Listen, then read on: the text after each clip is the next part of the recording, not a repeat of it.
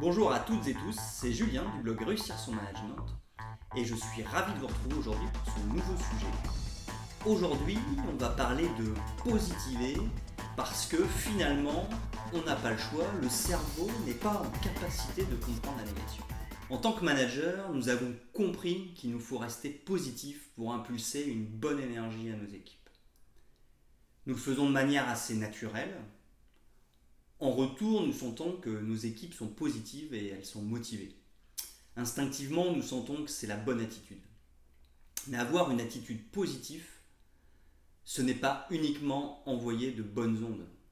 C'est aussi une manière de formuler ces phrases. En effet, le cerveau n'est pas programmé pour comprendre la négation. Ainsi, utiliser l'affirmation sera beaucoup plus puissant et influencera nos collaborateurs dans la bonne direction. A l'inverse, utiliser les tournures négatives pourra les mener sur le mauvais chemin. Premier point, le cerveau ne comprend pas la négation. Qu'est-ce que cela signifie? Prenons un exemple. Si je vous demande de ne pas penser à une baleine, vous allez immédiatement penser à une baleine.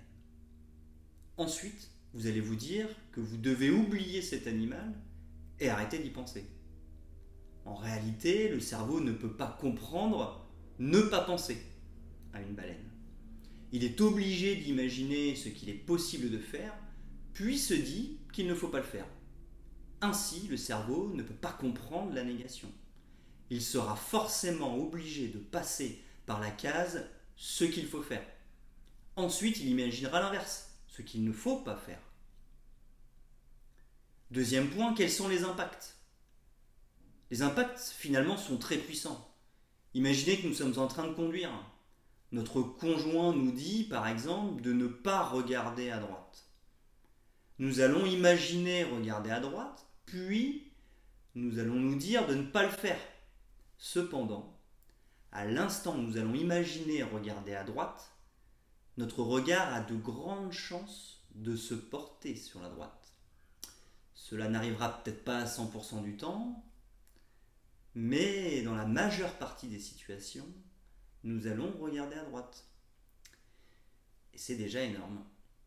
Ainsi, lorsque nous employons une tournure négative avec quelqu'un, il va penser positivement, être incité à faire l'action, voire il va passer à l'action, puis il se désistera.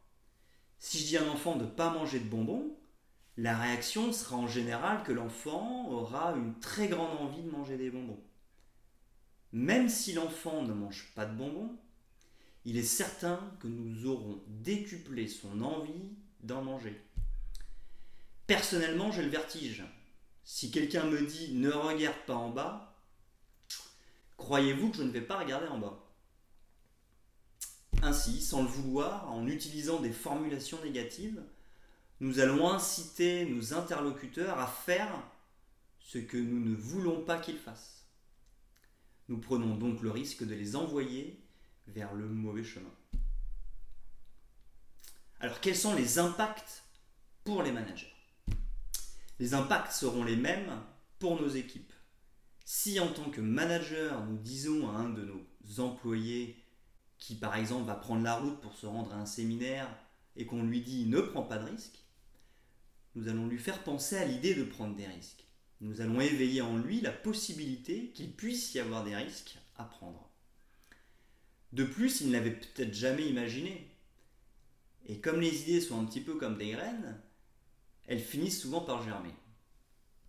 Si des managers conseillent à leurs employés de ne pas oublier de mettre leur tenue de sécurité, ils vont les inciter inconsciemment à oublier de mettre leurs équipements.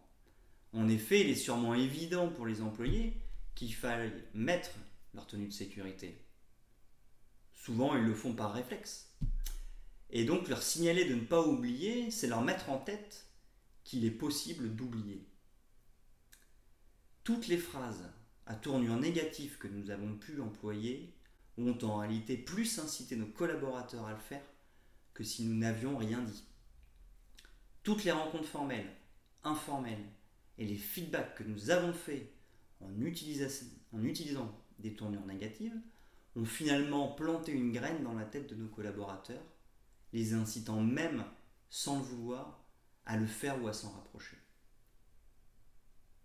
Alors en tant que manager, que devons-nous faire? Eh bien il faut positiver. Nous n'avons pas le choix. Nous devons toujours faire attention à bien employer la tournure positive. Si nous ne voulons pas que notre enfant mange des bonbons, proposons-lui de manger une pomme.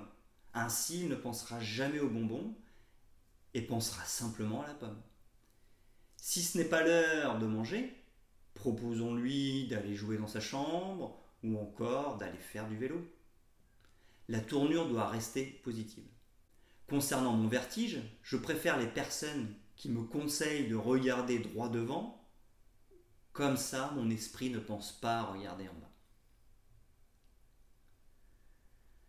Concernant nos collaborateurs, il sera plus efficace de leur dire tout simplement pense à mettre ton équipement de sécurité ou encore fais attention sur la route. Ces phrases sont des affirmations positives. Ainsi, nos collaborateurs seront incités à penser à ce qu'il faut faire. Du coup, il est vraiment très important de donner un cadre positif. Pour les managers, il est essentiel de donner un cadre de ce que nous pouvons faire plutôt qu'un cadre de ce que nous ne pouvons pas faire. Il serait maladroit de dire tu n'as pas le droit de faire des actions qui nuisent au travail de tes collègues et à la relation avec tes clients dans la mesure où elles ne coûtent pas plus de 200 euros. Ainsi, le collaborateur va sûrement imaginer des actions qui nuisent au travail de ses collègues et qui nuisent à la relation avec les clients et qui coûtent plus de 200 euros. En effet, ce n'est pas très clair. Il vaut mieux dire tu as le droit de prendre toutes les initiatives possibles si elles respectent le travail de tes collègues et satisfont nos clients dans la mesure où elles coûtent au maximum 200 euros. La phrase est positive. Ainsi, avoir une étude positive dans notre positionnement énergétique et utiliser l'affirmation dans notre manière de nous exprimer sont essentiels pour impulser la réussite collective. Ce qui est certain, et que nous pouvons retrouver dans le livre L'intelligence émotionnelle de Daniel Goleman, c'est que les optimistes et les personnes positives réussissent généralement mieux et traversent mieux les difficultés. Notre manière de concevoir le monde, nos métaphores de vie, vont profondément influencer et impacter notre réussite. Alors restons positifs, exprimons-nous positivement et nous maximiserons les chances d'atteindre nos objectifs.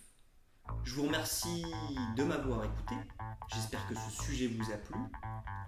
Je vous invite à me retrouver sur mon blog Réussir son management ainsi que sur les réseaux sociaux. N'hésitez pas à vous abonner à ma chaîne YouTube et je vous dis à très bientôt pour un nouveau sujet.